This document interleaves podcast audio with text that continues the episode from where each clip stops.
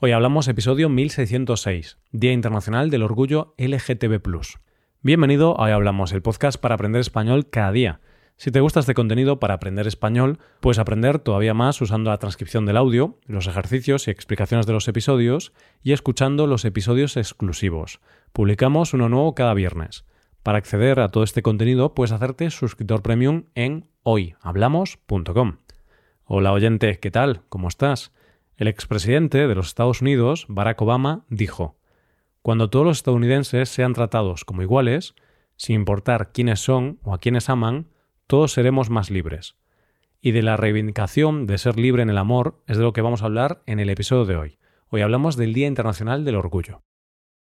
La Declaración Universal de Derechos Humanos dice, Toda persona tiene todos los derechos y libertades proclamados en esta declaración, sin distinción alguna de raza, color, sexo, idioma, religión, opinión política o de cualquier otra índole, origen nacional o social, posición económica, nacimiento o cualquier otra condición. Esto, para una parte de la población, es una obviedad que damos por supuesta. A mí nadie me discrimina por lo que soy, por cómo soy o por lo que pienso. Sin embargo, el mundo no es perfecto y en algunas partes del mundo todavía hay personas que sufren discriminación por alguna de estas razones. Y una de las razones por las que algunas personas pueden sufrir discriminación es su orientación sexual, por el hecho de no ser heterosexuales. Es por eso que durante el mes de junio el mundo se llena de reivindicaciones para recordar que hay personas con diferentes preferencias sexuales y que no se las debe discriminar por ello. Por eso, hoy nosotros vamos a hablar del Día Internacional del Orgullo LGTB. Este día se celebra el 28 de junio y se celebra a nivel mundial. En este día, todos los colectivos LGTB buscan, por un lado, dar visibilidad a la diversidad de identidades y orientaciones sexuales, y por otro lado, reclamar igualdad de derechos para estos colectivos. Las siglas bajo las que se identifican estos colectivos pueden ser un poco confusas y han tenido una evolución. Se han ido ampliando para poder abarcar más identidades y más diversidad. En un principio, allá por los años 90, se empezó a utilizar las siglas LGB o LGBT, para reemplazar la expresión comunidad gay. Estas siglas, en un principio, hacían referencia a las lesbianas, gays, bisexuales y transexuales.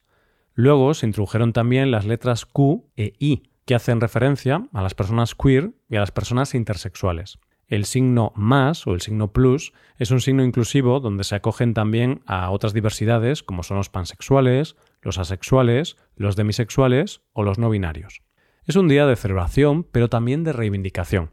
Este día lleva la palabra orgullo en su definición, porque es un día para que las personas de estos colectivos puedan mostrar con orgullo su identidad, con libertad y sin miedo, ya que en España, por ejemplo, en décadas pasadas, la sociedad veía como algo vergonzoso el hecho de no ser heterosexual, y por eso hoy en día la celebración se centra en estar orgulloso y no sentir esa vergüenza que había en la sociedad del pasado.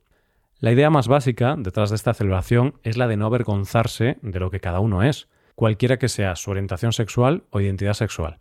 La dignidad de una persona no debe marcarla su conducta u orientación sexual. Ni que decir tiene que a esta celebración estamos todos invitados, heterosexuales también, para mostrar apoyo a las personas que son discriminadas por su orientación sexual. Hay que tener en cuenta, oyente, que las condiciones de vida de las personas de estos colectivos no son iguales en todo el mundo. Es verdad que en todos los países se puede sufrir algún tipo de discriminación, pero generalmente la situación de este colectivo en países como España ha mejorado mucho en las últimas décadas, y podemos afirmar que vivimos en un país libre y seguro para las personas con diferentes orientaciones sexuales. Sin embargo, la triste realidad es que todavía hay algunos países donde la homosexualidad está muy mal vista e incluso en algunos lugares está penada con la cárcel.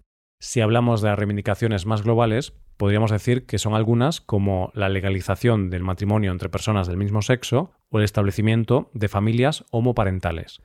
También el respeto a la identidad sexual y el derecho a cambiar de sexo y nombre de manera legal. Cada año en España se celebran muchas fiestas del orgullo en todo el país, pero digamos que la fiesta del orgullo estatal es la de Madrid. Esta celebración tiene muchos eventos. Se hace una manifestación y cada año reza un lema y tiene un objetivo reivindicativo diferente.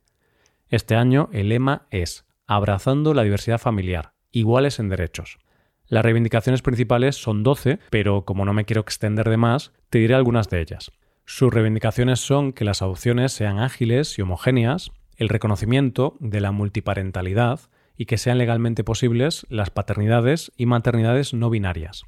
A nivel educativo quieren que se refleje la diversidad familiar, y también reivindican cuestiones como que en los formularios se contemple la diversidad familiar o que las agresiones y el bullying a los niños de las familias LGTB sean considerados delitos de odio. ¿Y por qué se celebra el Día del Orgullo este día? Para conocer esta historia nos tenemos que ir al 28 de junio de 1969. Y nos tenemos que ir a un lugar muy concreto de la ciudad de Nueva York, el pub Stonewall Inn, en el barrio neoyorquino de Greenwich Village. Hay que aclarar que por aquel entonces la homosexualidad estaba perseguida y las personas de este colectivo se solían reunir en bares de manera clandestina.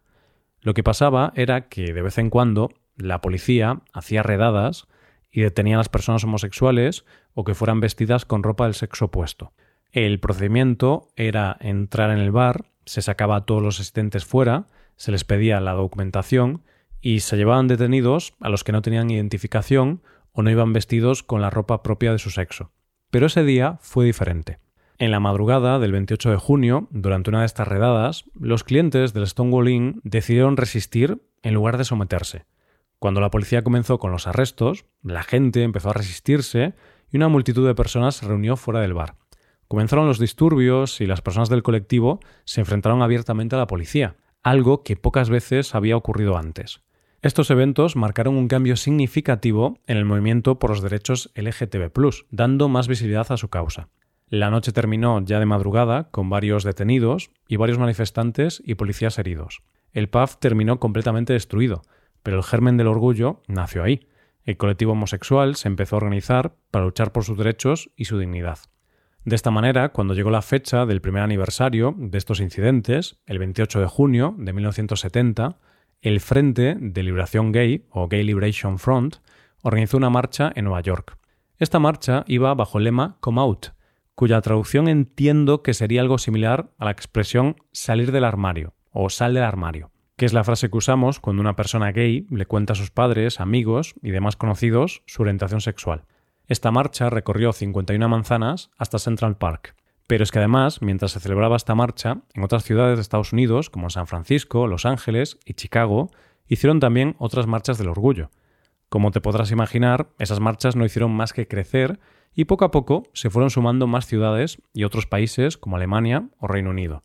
Por cierto, de este primer aniversario de los incidentes de Stonewall viene el nombre de Pride u Orgullo en español, y es que la persona que organizó este primer desfile fue Brenda Howard, una activista bisexual de Nueva York que era apodada la Madre del Orgullo. ¿Cuándo llegó por primera vez a España? La primera de las manifestaciones del orgullo en España se produjo en el año 1977 en Barcelona. Ten en cuenta, oyente, que hasta el año 1975 España vivía en una dictadura donde la homosexualidad estaba perseguida, y en ese año entonces todavía eran perseguidos. Así que imagínate la importancia de esta marcha.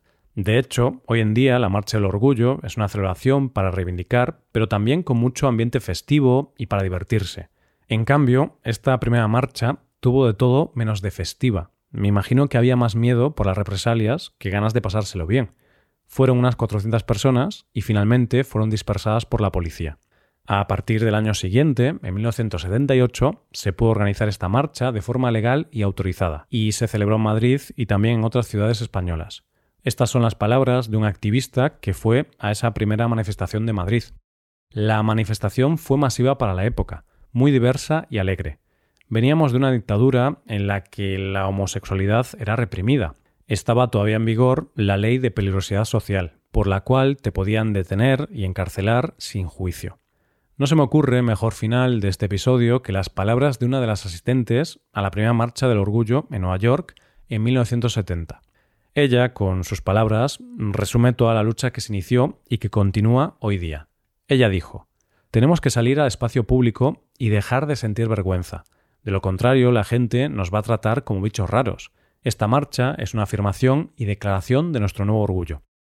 Hasta aquí el episodio de hoy. Y ya sabes, si te gusta este podcast y te gusta el trabajo diario que realizamos, tu colaboración sería de gran ayuda. Para colaborar con este podcast puedes hacerte suscriptor premium. Los suscriptores premium pueden hacer la transcripción y ejercicios y explicaciones. Hazte suscriptor premium en hoyhablamos.com. Muchas gracias por escucharnos. Nos vemos en el episodio de mañana. Paso un buen día. Hasta mañana.